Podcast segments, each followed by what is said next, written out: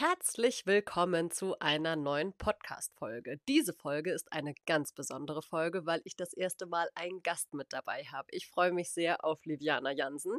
Ihr kennt sie entweder unter dem Instagram-Account Stella Sternstunde oder, wenn ihr up to date seid, unter Feel Love Right. Was dahinter steht, erzählt sie natürlich gleich. Und ähm, ja, es geht auch um ihr Herzensthema, den Reitersitz. Und da das natürlich fachübergreifend mit dem Sattel zusammengehört, freue ich mich sehr, dass wir ein bisschen sprechen konnten. Ähm, zugegebenermaßen stellt Liviana sich erstmal vor und erzählt euch, wo sie denn überhaupt herkommt, wie ihre Geschichte ist und wie das alles entstanden ist. Und dann geht es auch um diesen Wandel und ja, ein bisschen um das, was da jetzt noch so kommt und was es für Möglichkeiten mit Liviana auch gibt, falls ihr auch von ihrem Wissen profitieren möchtet. Ich freue mich sehr und wir werden uns garantiert auch nochmal wieder treffen und eine weitere Podcast-Folge aufnehmen und ich bin sehr gespannt auf euer Feedback zu dieser Folge. Viel Spaß beim Hören. Hallo Liviana, schön, dass du heute hier bist und dass wir uns ein bisschen unterhalten können zu unterschiedlichen Themen. Ich hoffe, du hast Spaß dran und auch ein bisschen Freude dran und ähm, magst uns einmal erzählen, wer du bist, wo du herkommst und ja, was du so machst. Na klar, also ich freue mich auf jeden Fall, dass ich da sein darf und ich bin schon sehr gespannt auf unser heutiges Gespräch. Hm, mein Name ist Liviana Uhl Jansen. Äh, ganz neu für mich, muss mich noch ein bisschen umstellen. Also ich Wollte ich auch gerade sagen, den zweiten Namen habe ich noch nicht. Ja, ja äh, seit Dezember, genau, ganz neu, aber das kriege ich hin, deswegen stelle ich mich hier gleich mal korrekt vor. ähm, ich bin äh, ursprünglich mal gelernte Pferdewirtin, klassische Reitausbildung, also der frühere Bereiter FN. Ähm, und habe dann aber äh, so ein bisschen draufgesattelt, umgestellt, wie auch immer man das nennen möchte, habe dann äh, internationale Betriebswirtschaft studiert ähm, und habe dann über Umwege ein Volontariat gemacht bei einem Zeitungsverlag, also ein journalistisches Volontariat und bin dann Redakteurin geworden, war dann ähm, eine Zeit lang Journalistin und habe dann jetzt vor ja, anderthalb Jahren ungefähr die Seiten gewechselt, sozusagen. Bin in die äh, PR gegangen, ins Marketing, also bin jetzt PR und Social Media Redakteurin ähm, angestellt in Teilzeit. Und nebenher habe ich aber weiterhin natürlich, schlägt mein Herz ganz, ganz, ganz groß für die Pferde. Und ich habe weiterhin Reitschüler und äh, Berittpferde, habe natürlich auch noch mein eigenes Pferd, die Stella. Und ähm, ich habe eben noch meinen Instagram-Account, auf dem ich ja auch so ein bisschen aus meinem Pferdealltag berichte, aber ganz viel auch ähm, mich ja, mit dem Thema Reiten und vor allem mit dem Thema Reitersitz beschäftige. Und ähm, mit dem Reiterkörper. Also was befähigt uns eigentlich dazu, wirklich gut auf dem Pferd zu sitzen und vielleicht ganz grundlegend auch, was ist eigentlich überhaupt ein guter Sitz? Ja. Mittlerweile bist du ja in Norddeutschland. Du warst aber vorher im Süden, oder?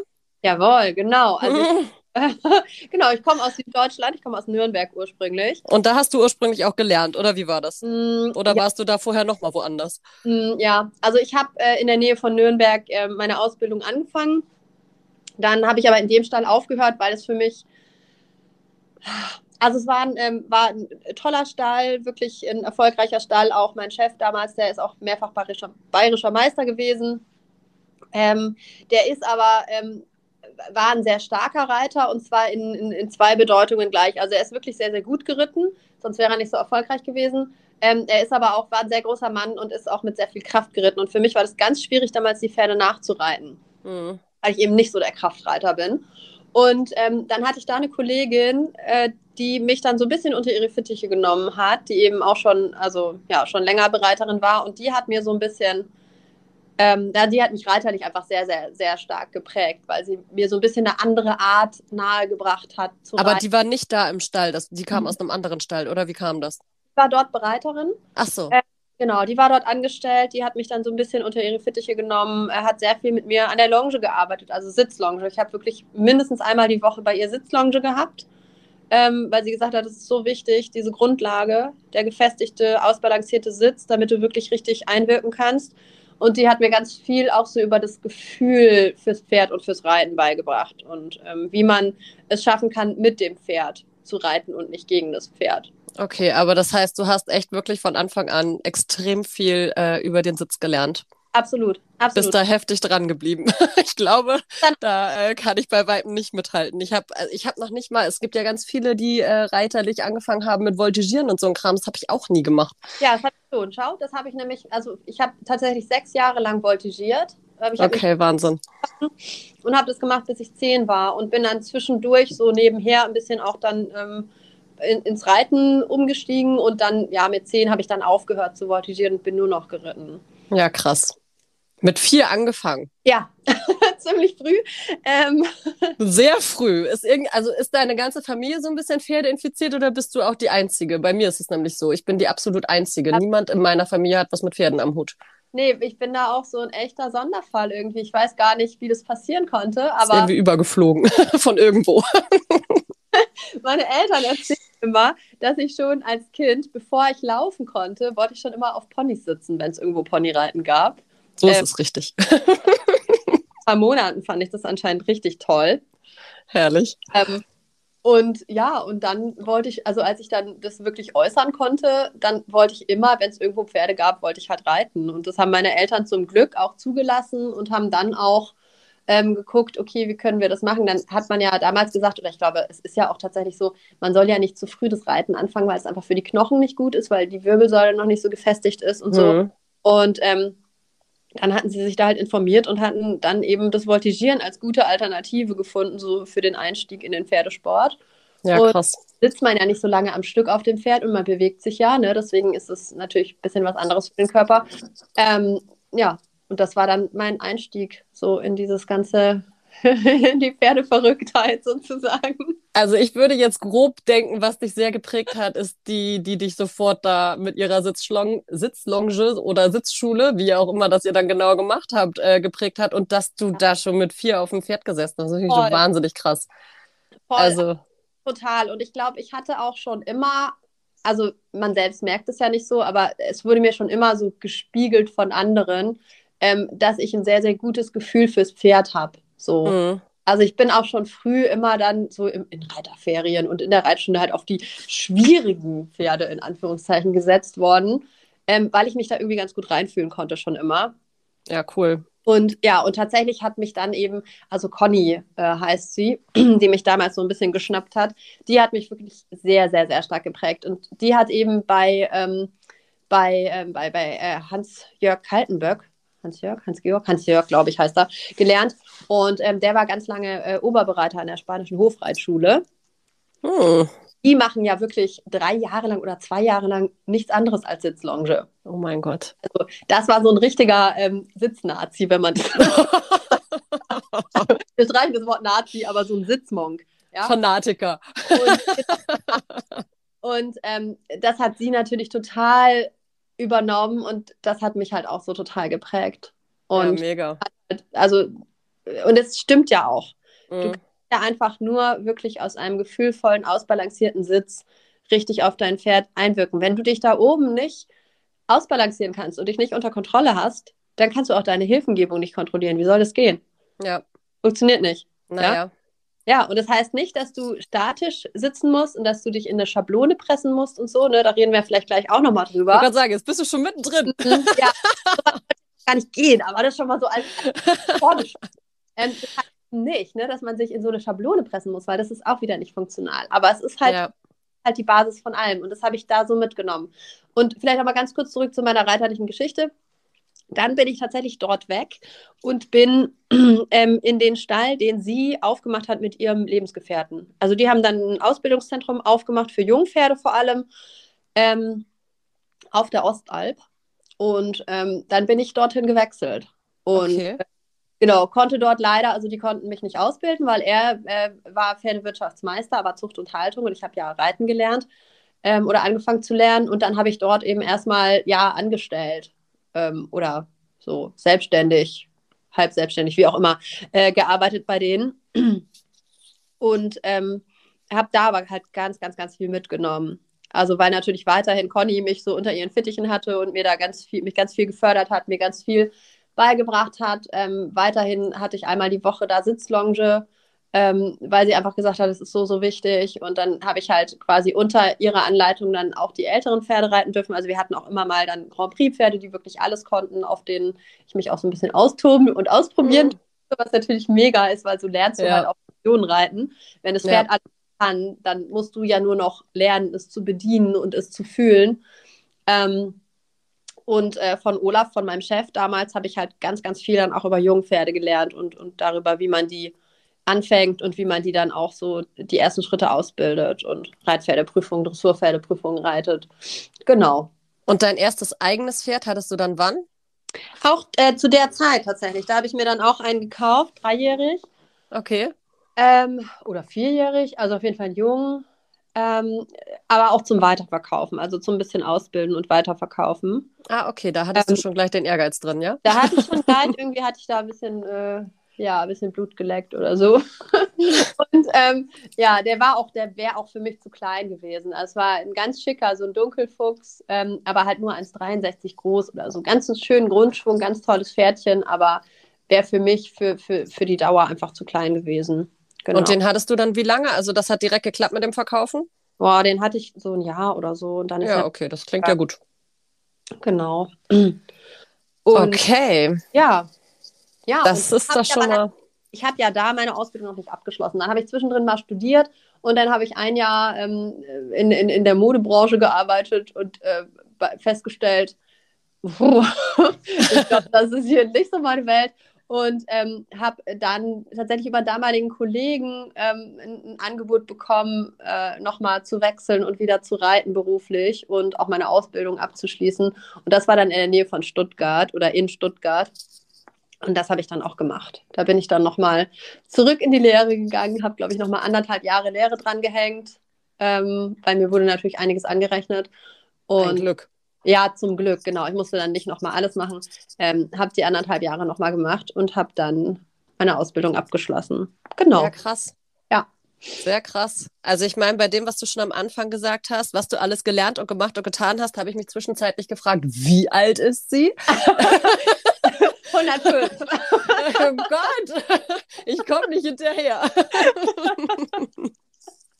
Ja, Wahnsinn. Okay, ja, dann äh, wollen wir doch mal ein bisschen reingehen in was yes. wir heute besprechen wollen. Wir wollen natürlich über das Thema, was du schon angerissen hast, über den Reitersitz sprechen, weil das ja deine absolute Passion ist. Ja. Und ähm, da ja auch gerade sich bei dir viel verändert hat. Du hattest ja eben schon ein bisschen angedeutet. Und ähm, genau, da würde ich, glaube ich, direkt als erstes mal fragen, was machst du da bei Insta eigentlich? was machst du da eigentlich? Also ich weiß es natürlich so ein bisschen. ähm, ja, dann du hast ja auch so ein paar Leute, die dir dazu gucken. ja, also ein paar Leute gibt es, die das zu interessieren scheinen. ähm, ich, also manchmal weiß ich selber nicht so genau, was ich. Wie ist es gekommen? Also wie ist dein Insta-Account entstanden? Oh, Seit ja. wann hast du den? Ja, also ich, warte, es muss 2017 gewesen sein. Und okay, das ist relativ aber, jung, finde ich noch. Es hätte ja auch, hm. äh, also ja, Wahnsinn. Nee. Nee, 2017 war das. Und da habe ich mich aber auch schon so ungefähr ein Jahr lang mit dieser Idee rumgeschlagen, ähm, einen, einen Pferde-Insta-Account aufzumachen. Aber, aber warst ich, du da schon äh, beruflich auch Social Media unterwegs? Ähm, ja, also ja, schon. Also da okay. äh, hatte ich schon, also da war ich schon also das war nach meiner Ausbildung, nach ähm, noch einer Zeit bei der Industrie- und Handelskammer, wo ich dann tatsächlich auch schon mal in der, in der PR war ähm, und da auch für die die Social-Media-Kanäle aufgebaut habe.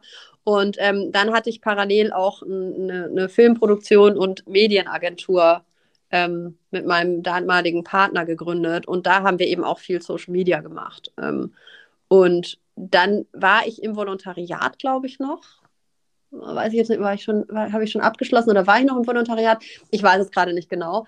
Ähm, und habe aber eben auch für den Zeitungsverlag irgendwie so ein bisschen das Social Media Thema mit übernommen.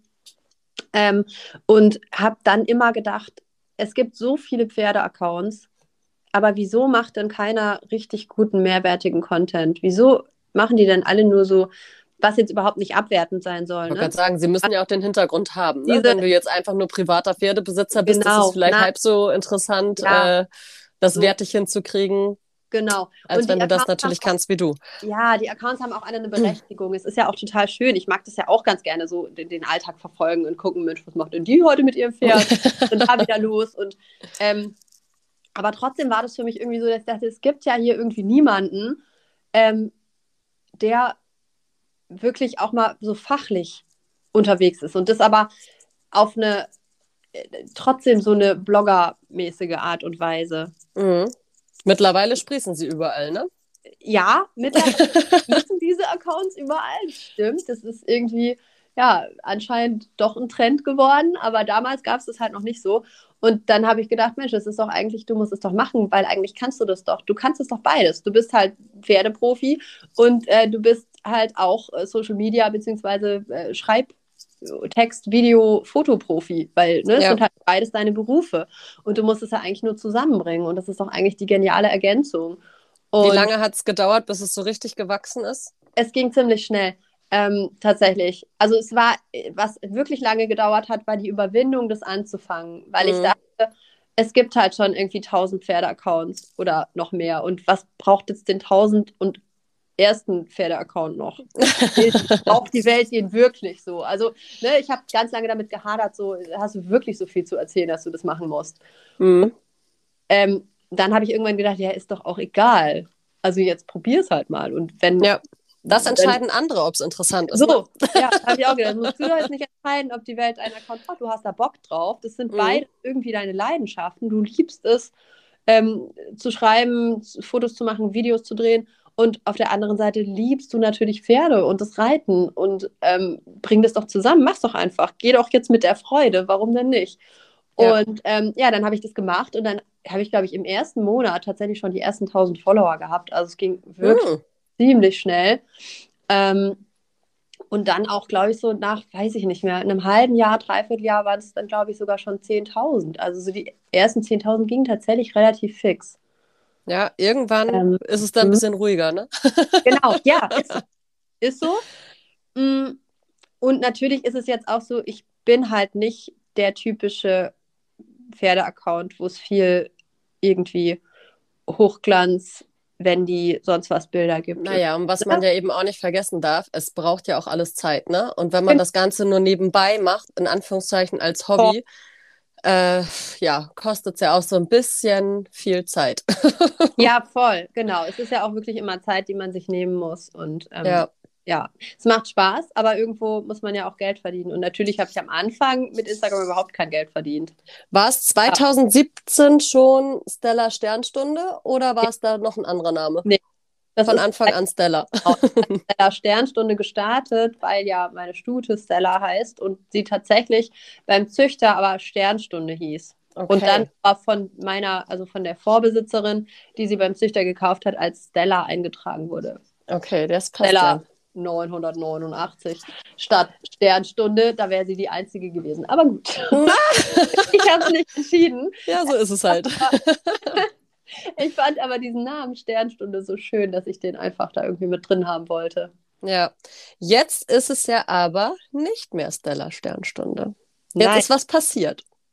Ja, es ist was passiert. Es ist eigentlich was Trauriges passiert, ähm, was aber dann wiederum zu echt einer Transformation geführt hat. Ähm, äh, Im Inneren wie auch im Äußeren. Ähm, ja, Stella hat sich verletzt und zwar schon jetzt vor knapp zwei Jahren ähm, ist sie gestürzt und hatte ein richtig dickes Hämatom am Knie. Und das hat relativ lange gedauert, bis es überhaupt mal abgeheilt war. Und ich hatte immer das Gefühl, die ist nicht wie vorher, da ist irgendwie irgendwas ist da zurückgeblieben. Die, ich kriege sie einfach nicht mehr so richtig äh, dazu, Last aufzunehmen. Und sie, sie wehrt sich. Und also ich hatte einfach immer ein komisches Gefühl. Es war immer so, dass äh, die Tierärztin gesagt hat, nee, ist alles gut. Aber Mhm. mein Gefühl hat immer was anderes gesagt. Ähm, ja, da habe ich lange eben nicht auf mein Gefühl gehört, ähm, bis ich dann irgendwann so weit war, dass ich dachte, nee, also jetzt musst du es echt nochmal anschauen lassen. Und dann hat Stella mir tatsächlich noch ein bisschen geholfen. Dann hat sie nämlich einfach noch einen dicken Haxen bekommen. Hm. Und ja, Wenn du mir nicht zuhörst, guck doch mal hin. ja, genau, also wirklich, wirklich so, genau Ja. so.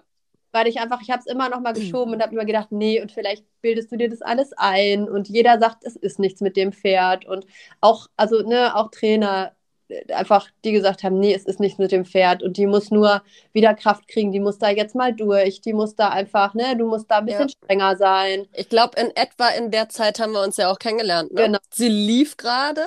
Ja, genau. Und wir hatten ja äh, das Sattelthema angenommen. Ja.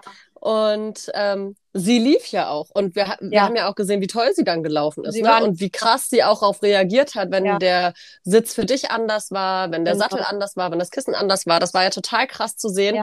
Und trotzdem hast du immer gesagt, und wenn ich hier in die Wendung gehe, genau da siehst du das. Ja. Und dann habe ich immer gedacht, ah ja, mh, aber gut, jeder hat ein schwaches Hinterbein, so, ne? Ja, man sah es, glaube ich, auch nicht so richtig. Nicht aber so doll, wie du es, glaube ich, gefühlt hast. Ich habe es gefühlt und es war einfach so, dass dieses linke Hinterbein immer irgendwie verzögert war und immer nicht so stark war wie vorher. Und ja, und tatsächlich hat sich dann bei der Untersuchung beim Tierarzt herausgestellt, dass das Knie einen Schaden ähm, hatte von diesem Sturz, also einen Langzeitschaden und ähm, dass außerdem der Fesselträger unten einen Schaden hat, wobei der Fesselträger dann ein akutes Problem war. Also ich habe dann den Tierarzt gefragt, ähm, ob das eine Auswirkung des Knies sein könnte und dann sagte er, ja, könnte. Aber dadurch, dass es eben jetzt doch relativ plötzlich aufgetreten ist, die Schwellung, glaubt er eher, dass sie ähm, da irgendwie blöd weggerutscht ist auf der Weide oder wie auch immer oder auch in der Box, das kann ja alles sein, aber auf jeden Fall, dass es eher ein akutes Problem war, aber möglicherweise dadurch, dass ich es im Knie nicht stabilisieren konnte, natürlich ähm, deswegen unten das Bein dann noch was abgekriegt hat, ne? Ja. Ja. Naja.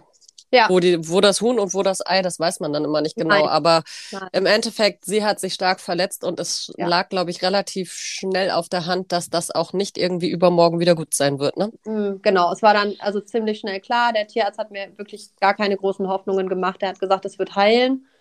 Ähm, aber du wirst es nicht mehr belasten können. Also als Sportpferd wird die nicht mehr, wird die nicht mehr gehen können. Das ja. wird, wird, wird der Belastung einfach nicht standhalten. Und ähm, als Freizeitpferd puh, bezweifelt er auch. Das könnte ich allerdings probieren, aber Prognose ist nicht sehr rosig. Und dann Und das ist ja auch nicht das, was du eigentlich wolltest.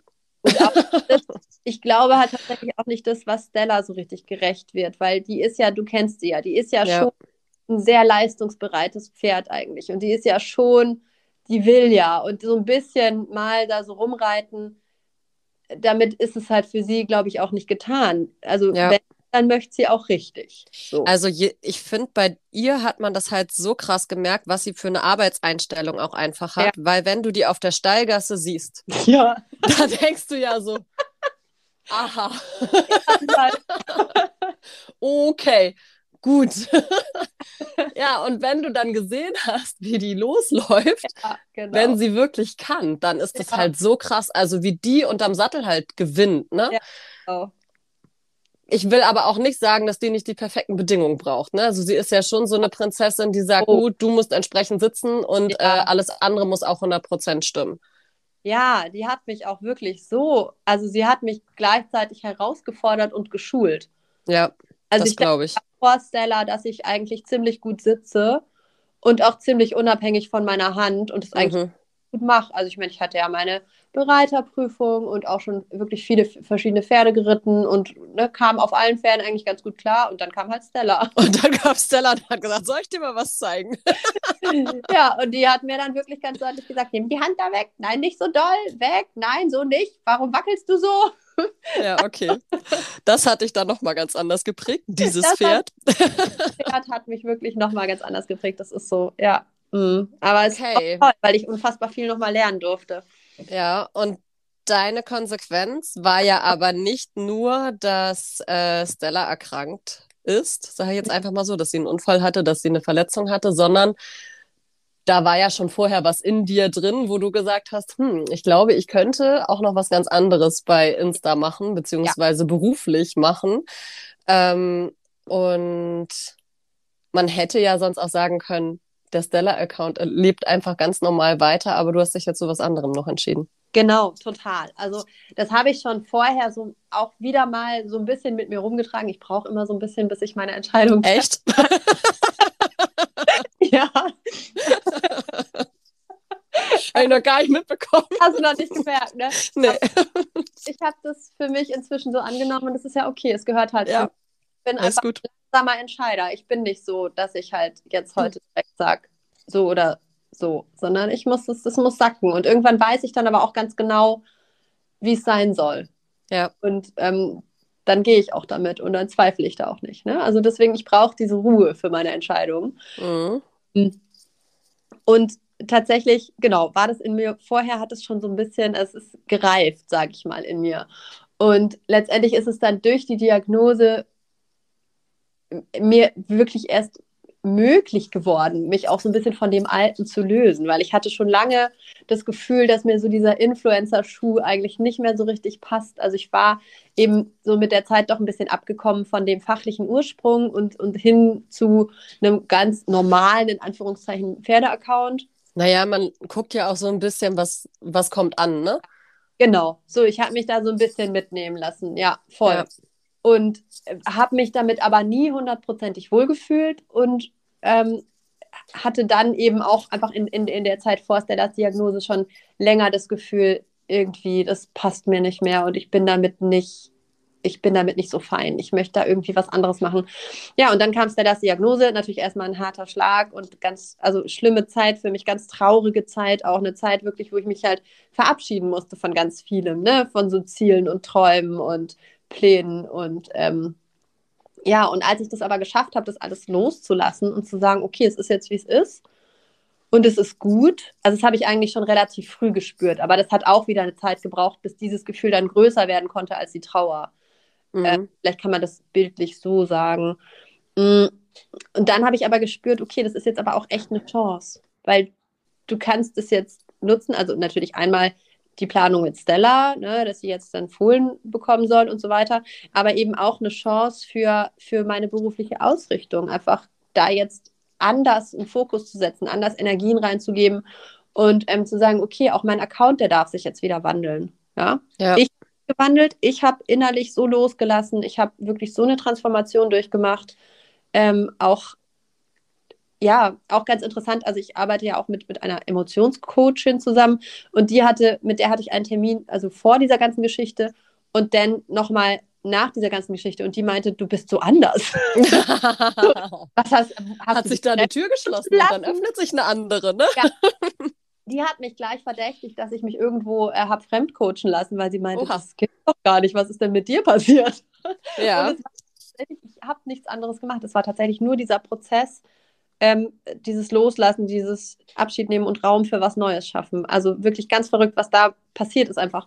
Und ähm, ja, und, und dann habe ich gemerkt, okay, jetzt darf auch mein Instagram-Account sich wieder anpassen. Es ist jetzt ja. Zeit für was Neues. Es ist Zeit für was Neues mit Stella. Und es wird auch weiter auf meinem Account stattfinden. Aber es ist auch Zeit, dass dieser Account sich auch transformieren darf. So, wenn ich es tue, der Account auch. Jetzt ist es ja ganz spannend. Ein neuer Account heißt jetzt Feel Love Ride. Bedeutet für dich? Ja, fühlen, lieben, reiten. Einfach das, worum es mir geht. Also, und ich, es ist so schön, weil diese drei Worte einfach wirklich, ähm, die beschreiben es so perfekt, worum es mir geht beim Reiten und beim, beim Unterrichten und in der Pferdeausbildung. Ja. Ähm, weil du musst fühlen, also du musst dich fühlen und dein Pferd fühlen ähm, und du musst es natürlich lieben, weil sonst gehst du da niemals so tief rein, weil klar, es kann mhm. auch mal anstrengend sein, es kann auch mal wirklich challenging sein, so total. Ja, ähm, ja und das Ganze natürlich um zu reiten und ja, ja und, und in, eine, in eine Einheit mit deinem Pferd irgendwie zu gehen. Genau, und was, jetzt bist du so ein bisschen ja quasi back to the roots, wo dein Account ja auch angefangen hat, oder? Ja. Du gehst ja jetzt wieder rein in das Fachliche. Ja, total. Total. Und das äh, macht mir auch wirklich total viel Spaß. Es hat natürlich inzwischen jetzt eine bisschen andere Ausrichtung. Am Anfang habe ich eher so random Reittipps gegeben und Tipps rund ums Pferd. Und jetzt habe ich inzwischen wirklich so, ähm, ja, wirklich mein Herzensthema da auf den Account gebracht. Wirklich den Reiterkörper, den Reitersitz und halt, also vor allem dieses, ähm, dieses Gefühl, also das Körpergefühl. Das Gefühl fürs Pferd und das Gefühl für den eigenen Körper, also die Wahrnehmung. Genau. Ähm, und Warte. viel geht dir ja aber auch um Reiterfitness. Das ist ja schon auch noch ein Punkt. Also es ist ja nicht nur dieses, ich, äh, also lass mich das kurz zusammenfassen. Ich hoffe, ich liege richtig. Bei dir sind es die Emotionen und die Gefühle. Bei dir ist es die Reiterfitness und mhm. ähm, natürlich auch das, was du ursprünglich mal gelernt hast. Also bei dir ist ja total viel drin im Sitz, sage ich jetzt mal so. Ja. ähm, ja, es ist ja alles im Sitz, ne? Es geht ja alles über ja. den Sitz. Ja. Ähm, das ist ja schon sehr umfangreich. Man denkt ja immer, ja, gut, reiten reicht, ne? Oder wie sagt ja. man doch so schön, einfach reiten reicht. Äh, aber es ist ja so viel mehr, ne? Es ist so viel mehr, ähm, weil ja es ja so viele Faktoren gibt, die unser Reiten beeinflussen. Ja. Und da ist natürlich wirklich ein Riesenfaktor ist unser Sitz. Und ähm, der wiederum hängt von so vielem ab was darauf Einfluss nimmt. Und das ist aber ja auch das Spannende. Und deswegen reicht es natürlich nicht, nur ein gutes Gefühl zu haben, nur das Pferd fühlen zu können und den Körper fühlen zu können, sondern du musst den Schritt weitergehen. Du musst dann natürlich auch das Wissen und die Technik haben, um zu wissen, wie du deinem Pferd jetzt in der Situation helfen, wie du es am besten unterstützen kannst. Und du brauchst die Körperkontrolle, also im Sinne von Koordination, ähm, und natürlich auch die, die Stärke, also die, die Körperspannung, die, die körperliche Fähigkeit, ähm, das dann auch umzusetzen. Ne? Und deinen Körper so einzusetzen, wie du ihn einsetzen solltest. Und das geht eben meiner Meinung nach wirklich nur durch, durch wirklich gezielte Reiterfitness. Ja, ähm, ich finde es ja. halt immer so krass, ne? Also wenn ich draußen bin und das Thema Sättel an Hauptsache, der Sattel passt dem Pferd. Und was nicht mhm. alles fürs Pferd gemacht wird, ne? Da wird ein Trainingsplan erstellt, da wird ganz ja. genau geguckt, wenn das Pferd irgendwie das und kriege ich das und das am besten hin. Und ja, ein Glück ist es immer wichtiger, aber wenn man manchmal ja. guckt, dass die Leute fix und fertig sind, wenn sie zwei Runden galoppiert sind. Ja. Aber das Pferd muss die Kondition haben, das, ne? Das muss alles laufen. Total. Und beim Pferd wird alles Mögliche beachtet und bei einem selbst ja. Osteopathen ja, und so weiter, was genau. alles ans genau. Pferd rangelassen wird. Genau. Und man selbst ist irgendwie von A bis Z blockiert und so. äh, komplett überladen mit irgendwelchen Sachen von der Arbeit oder genau. zwischenmenschlichen Beziehungen oder Stallthemen und setzt sich dann halt ja. einfach drauf und hofft, dass ja. alles so funktioniert wie immer oder eben auch nicht. Total, total. Da fängt es ja schon an. Ähm, wie viele Reiter lassen ihr Pferd osteopathisch behandeln? Ja, fast alle inzwischen. Und wie viele von denen haben aber sich selber schon mal anschauen lassen? Da bist du ja. dann schon viel kleineren Zahl. Ja. Und das ist aber so irrsinnig, weil wie soll das funktionieren? Das ist ja so ein fragiles System und das ist so eine Wechselwirkung. Und wir übertragen halt eins zu eins unsere Schiefe und unsere Blockaden ähm, und unsere Einschränkungen auf unser Pferd und natürlich auch andersrum. Wenn unser Pferd extrem schief ist, dann können wir darauf warten. Wenn wir da jeden Tag drauf sitzen, dann sind wir auch irgendwann schief. Das kann genau. unser Körper nicht einfach so kompensieren. Bedingt sich leider extrem gegenseitig, ne? Ja, in die andere Richtung geht es halt genauso. Und es ist einfach, es ist, für, also aus meiner Sicht ist es einfach so rausgeworfenes Geld, immer nur am Pferd rumzudoktern, wenn man nicht nach sich selber schaut. Es ist einfach, es ist nicht intelligent. Ja, so naja, und Schiefe mal. ist dann ja auch nochmal ein großes Thema. Ja. Wie oft werde ich dann gerufen oder wie oft wird in Anführungszeichen rumgenörgelt, der Sattel fällt zu einer Seite. Und dann denke ich nur so, ja, und du kriegst deine Schulter nicht runter auf einer Seite. Ja. ja, genau. Und natürlich hängt das dann auch mit dem Becken zusammen und so weiter und so fort. Und oft sagen die Leute dann noch, ja, ich habe ja auch äh, den und den Bandscheibenvorfall, das und das in der Hüfte und jenes und welches und dieses, aber der Sattel muss ja trotzdem gerade liegen. Ja, ähm, ja gut. ja, genau, wie soll das gehen? Genau. Ähm, und ja, und es ist genauso. Und dann soll das Pferd soll, ähm, weiß ich nicht, ist ja auch, können wir jetzt, also ist ja ausufernd, dieses Thema. Ja. Können wir jetzt auch noch über das Thema Haltung sprechen. Oh das ja. Steht, ähm, sagen wir, 20 Stunden am Tag in der Box. Wenn es Glück hat, ist es zwei Stunden auf dem Paddock und dann holt mhm. man zwei Stunden raus. Und dann erwartet man, dass es irgendwie locker flockig äh, wie ein. Äh, Aber weißt du, das Pferd hat 20.000 Euro gekostet oder mehr. Das darf ja. nicht mit anderen zusammenkommen. Mhm. Ja, ja, ich verstehe auch diese Sorgen. Ja, ja definitiv. Verstehen kann ich das auch alles. Ja. Aber artgerecht ist es trotzdem nicht. Genau, genau. Und weiter kommt man dadurch auch nicht. Nein. Und ein Glück tut sich ja auch dort extrem viel. Zum Glück. Zum Glück für die Pferde. Total. Ja. Ähm, hm. Aber das ist natürlich, das ist einfach, das ist so ein Denkfehler, ne? Zu denken, dann muss das Pferd locker flockig und sowieso muss immer das Pferd. Das Pferd muss dies, das Pferd muss das, das Pferd braucht, äh, das Pferd muss dies und das lernen und äh, mein Pferd kann nicht und mein Pferd macht immer. Und ähm, viel zu wenig wird darüber nachgedacht, was mache ich denn eigentlich da oben drauf, dass ich das vielleicht auslöse oder bedinge oder beeinflusse. Ja. ja. Und wie kann ich mein Pferd besser unterstützen? Was machen denn zum Beispiel negative Emotionen, sagt man ja so schön, äh, oder auch schlechte Gefühle? Was machen die mit meinem Sitz? Mhm. So Stress, also äh, Stress, Angst. Ähm, es gibt ja viele negative Emotionen. Wut, auch ganz schlecht. Aber was halt alle diese schlechten Gefühle, sag ich mal, diese negativen Gefühle ähm, gemeinsam haben, ist einmal, dass sie unseren Körper ähm, fest werden lassen.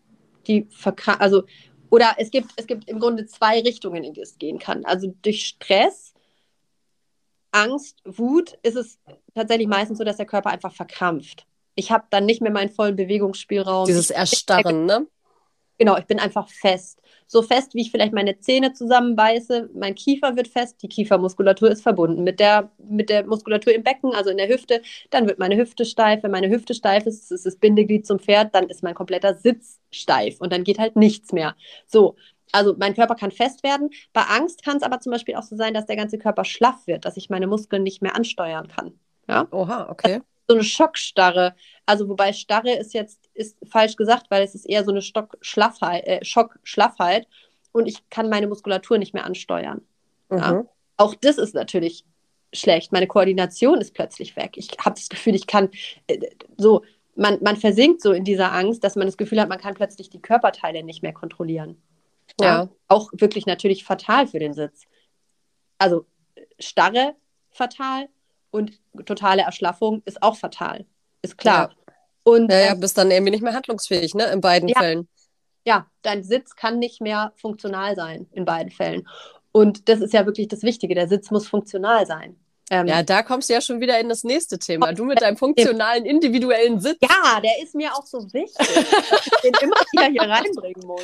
Du Aber kriegst mich voll weg damit.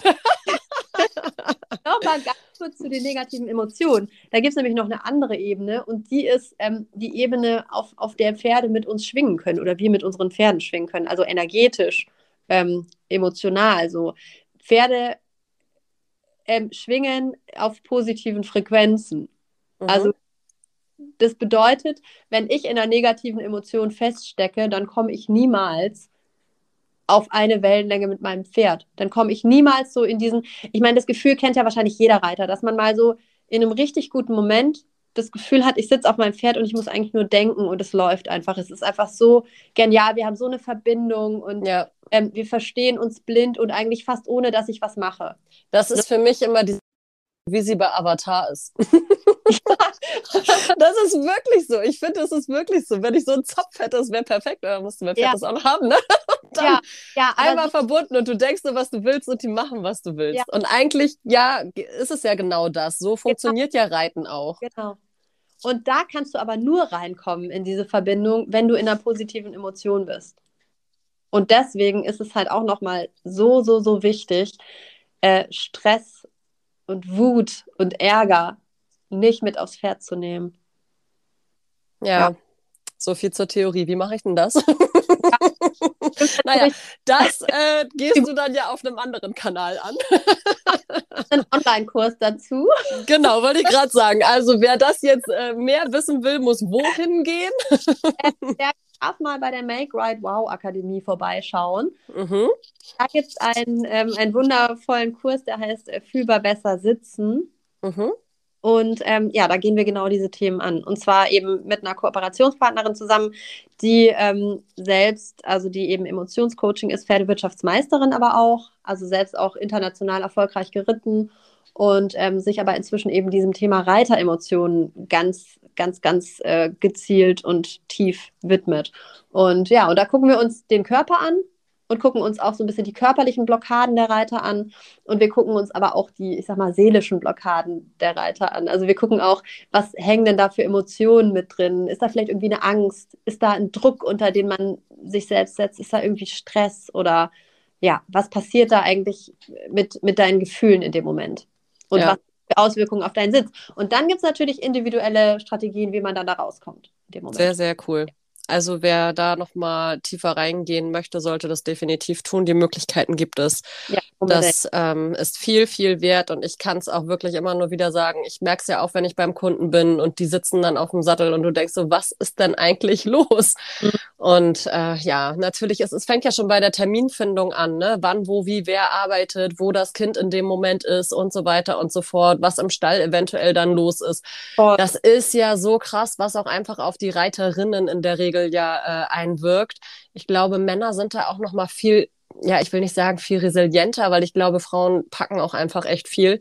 Ähm, aber ja, ich glaube, wir sind einfach auch ein Stück weit emotionaler dabei, ne? weil wir auch anders oft mit dem Pferd verbunden sind und ähm, oh, man dann irgendwie immer alles richtig machen will und 100 Prozent und perfekt und so weiter. Und da ist diese ganze Insta-Welt und TikTok-Welt und alles Mögliche bestimmt nicht immer einfach nee. ähm, zu folgen, weil man ja, ich finde es total gut. Ne? Es wird extrem viel Wissen verbreitet. Es ist so hilfreich. Nie war so viel Wissen unterwegs wie heute.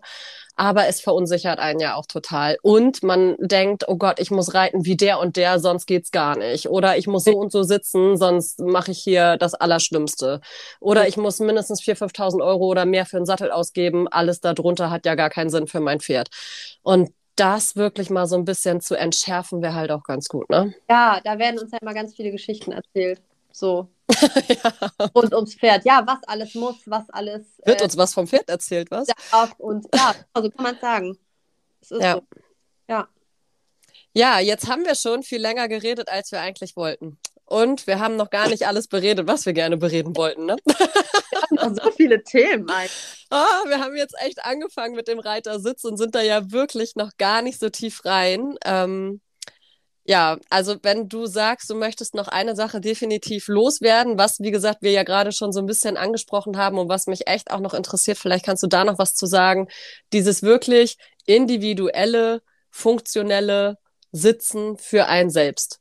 Ja. Das ist ja vielleicht noch mal was, was wir anschneiden können, aber ich glaube, danach sollten wir langsam äh, leider aufhören und ähm, vielleicht uns einfach noch mal treffen. Sehr gerne. Also wir machen sehr gerne noch, noch einen zweiten Termin. Oder äh, noch zehn weitere. wie, wie, wie, das so ankommt. Genau. Also ähm, individueller, funktioneller Sitz. Ja, ja, ist genau. Also wenn ich wirklich eine Sache äh, mal so in die Reiterwelt hinaus posaunen darf, dann ist es wirklich die, löst euch bitte, bitte, bitte von diesem statischen Idealbild des Reitersitzes. Ja, damit, ich habe ja schon gesagt, kickst du mich ja auch so ein bisschen, weil ja. erstens ich natürlich auch selbst reite und immer denke, oh, ja. die sind so scheiße. Und auf der anderen Seite es ja mein Job ist, den Reiter auch vernünftig ja. hinzusetzen auf seinem Pferd. Ja. Und jetzt sagst du, du brauchst du gar nicht, oder was? Nee, also genau, das hast du jetzt draus gemacht. Das klingt auch im ersten Moment so. Und natürlich hat es auch eine Komponente davon. Aber es geht mir nicht darum, dass jetzt jeder auf dem Pferd sitzen äh, soll, wie, wie er oder sie möchte. So. Mhm. Natürlich ist es sinnvoll, sich so einem Idealbild annähern zu wollen und ähm, wirklich da auch Energie zu investieren, dass man es schafft, ähm, ausbalanciert auf dem Pferd zu sitzen, geschmeidig und trotzdem kraftvoll. Ja, weil ja. so können wir halt unsere Pferde auch optimal unterstützen. Aber das Wichtige ist, dass unser Sitz funktionieren muss für unser Pferd und vor allem für uns, für unseren eigenen Reiterkörper. Und das ist eigentlich total leicht äh, zu erklären. Ähm, guck dir mal, nimm dir mal fünf oder zehn Leute aus deinem Stall und mhm. stell so in Gedanken nebeneinander. Und dann mhm. guck die mal an. Guckst du mal, wie, wie, wie die gebaut sind sehr dünn, sehr kräftig. Dann guckst du mal schon, wie groß sind die. Dann gehst du weiter, dann guckst du, wie ist denn das Verhältnis Oberkörper zu Bein? Wer hat einen langen Oberkörper? Wer hat sehr lange Beine? Dann kannst du weitergehen, wie lang sind denn die Arme zum Beispiel? Bei manchen Leuten gehen die Arme fast bis zu den Knien.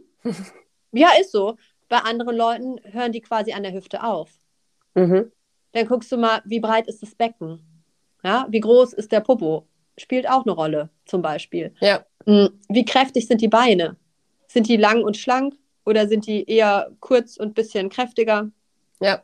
Was haben die für eine Muskelstruktur? Haben die kurze kräftige Muskeln oder haben die lange, gestreckte Muskeln? Da gibt es unterschiedliche Körpertypen einfach. Mhm. Nicht das eine besser als das andere, aber es ist halt unterschiedlich. Ähm, dann guckst du dir nochmal die Beine genauer an. Dann schaust du mal, wie lang sind denn die Oberschenkel im Vergleich zu den Unterschenkeln. Ja? Frauen haben oft kürzere Unterschenkel als Männer zum Beispiel. Ja. Ähm, und das breitere Becken. Und ein breiteres Becken. Und genau. eine andere Winkelung und so weiter und so fort. genau, da können wir jetzt ewig weitergehen. Und da sind wir nur, da sind wir jetzt bei der reinen Physiologie. Ja. Da sind wir jetzt wirklich rein bei der Körperform. Da sind wir noch nicht in der Bewegung. Das ist komplett statisch, was wir uns bisher angeschaut haben. Aber schon da siehst du ja, wie unterschiedlich diese Menschen sind. Und wenn du dir jetzt vorstellst, du sollst alle diese unterschiedlichen Körper in genau eine Sitzform pressen, in ein und dieselbe Sitzform, wie mit so einer Schablone, dann darfst du mir jetzt mal sagen, kann das funktionieren? Ja, ja, das ist es nämlich. Ich habe ja auch schon oft das Thema, dass ich einfach zwei, drei Reiter auf einem Pferd habe und entsprechend in einem Sattel. Und ja. da muss ich auch mal sagen, ja, wem soll denn jetzt der Sattel passen? Ja. Das ist ja auch schon schwierig. Ja. Und genau. genauso ist es dann mit der Sitzgeschichte, ne? Ja, genau. Genau. Und wenn wir jetzt den Schritt weitergehen und sagen, jetzt haben wir diese zehn verschiedenen Reiterkörper, die so unterschiedlich sind in ihren Längen, Größen, Breitenverhältnissen und in ihren Winkelungen. Jetzt setzen wir die noch auf ein Pferd und zwar nicht auf ein und dasselbe Pferd, sondern auf, auch noch auf unterschiedliche Pferde. Ja. Die einen runderen, einen schmaleren Rippenbogen mitbringen, die ja auch noch ihre körperlichen Besonderheiten haben. Hohen mhm. wenig Widerrist, ähm, stark abfallende Gruppe, ansteigende Gruppe, ne? all diese Geschichten. Ja. Ähm, und jetzt versuchen wir nochmal, all diese Körper in eine Form zu pressen. noch schwieriger. Und jetzt gehen wir noch einen Schritt weiter. Und jetzt bewegt das Pferd sich auch noch. Erstmal nur im Schritt, was noch keine schwunghafte Gang Gangart ist. Ja? Mhm. Er hat keine Schwebephase. Aber selbst da merkst du schon, aha, okay, dieses Idealbild kann jetzt eigentlich keiner von diesen Reitern mehr so einhalten in jeder Phase. Und jetzt lässt du das Pferd antraben, angaloppieren. Ja? ja. Und schon merkst du, der Reitersitz kann niemals statisch sein. Der kann nicht einem statischen Idealbild entsprechen. Okay, sagt ja, ich glaube, es sagt ja auch keiner, dass ein Reitersitz statisch sein soll. Ne? Geht ja nee. schon nicht in der Bewegung. Aber eben dieses Schulter, Hüfte, Ferse, eine Linie, immer schön mitschwingen in der Mittelpositur und so weiter und schön gerade sitzen und der Kopf darf sich am besten nicht bewegen, ist halt schon so eine Sache, ne? Ja, und natürlich wollen wir dieser Linie Schulter-Hüfte-Absatz annähern. Warum? Weil wir dann im Gleichgewicht sind. Ja. Ja. Aber viel wichtiger als diese äußere Form ist halt die innere Funktion. Also viel wichtiger, als dass wirklich diese Linie exakt bis auf den Zentimeter eingehalten ist, wenn du jetzt auf so einem Standbild mal so, so eine Linie ziehst, ist doch, dass der Reiter wirklich mit seinem Körper im Gleichgewicht ist.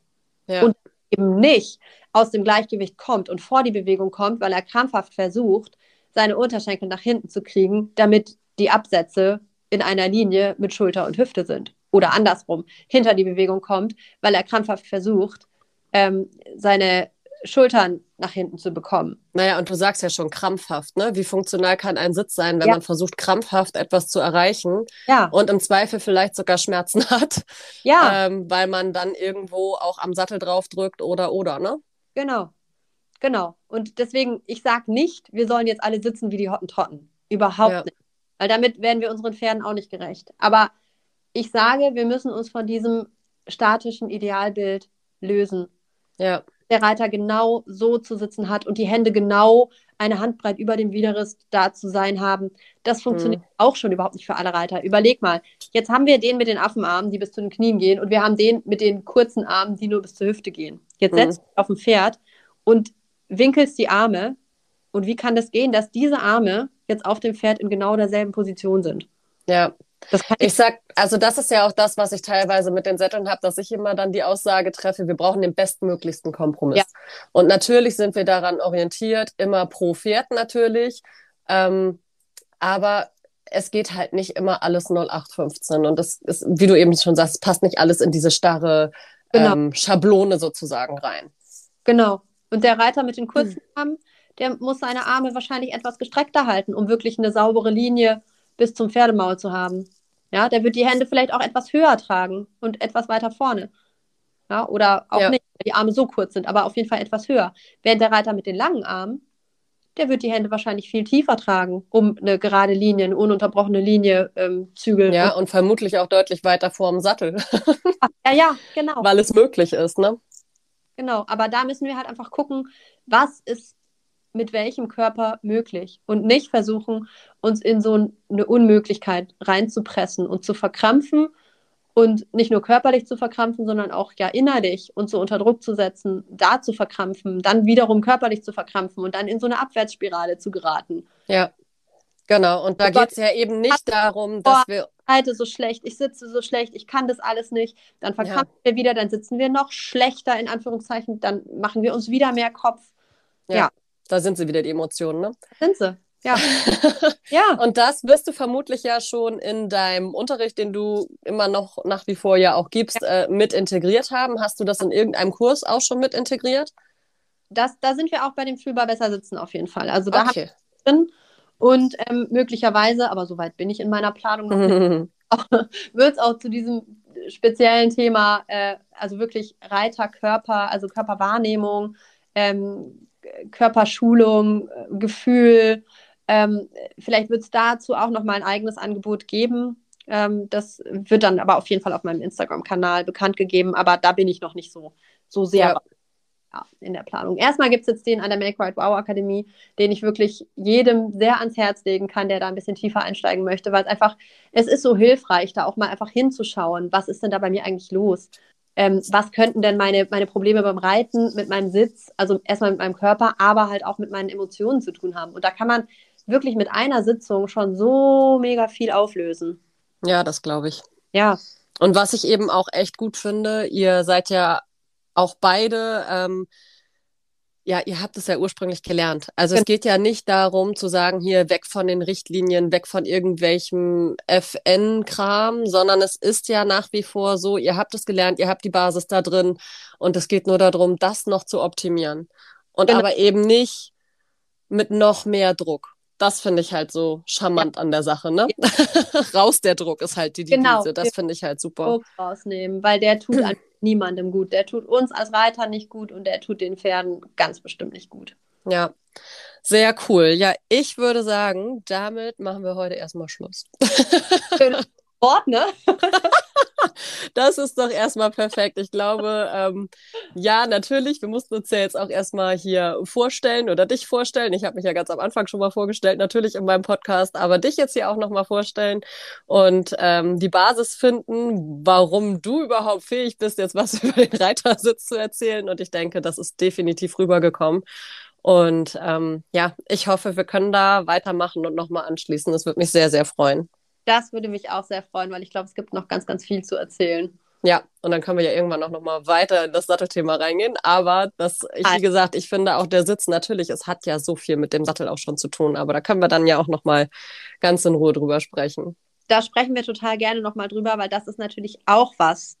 Ja, da könnte man auch eine eigene Folge wirklich drüber machen. Aber dieses Sattelthema ist halt auch so wichtig. Du weißt ja auch, dass ich da bei Stella auch einiges durch habe, aber das erzählen wir Ja. dann auch in der nächsten Folge. Und ja, es ist halt einfach für, für den richtigen Reitersitz auch so wichtig, dass der Sattel etwas für einen tut und nicht gegen einen. Ja.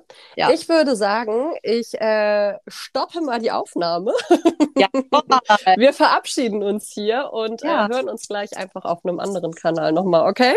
So machen wir es. Alles klar, bis dann. Ciao, dass ich da sein durfte. Sehr gerne. Tschüss. Ciao.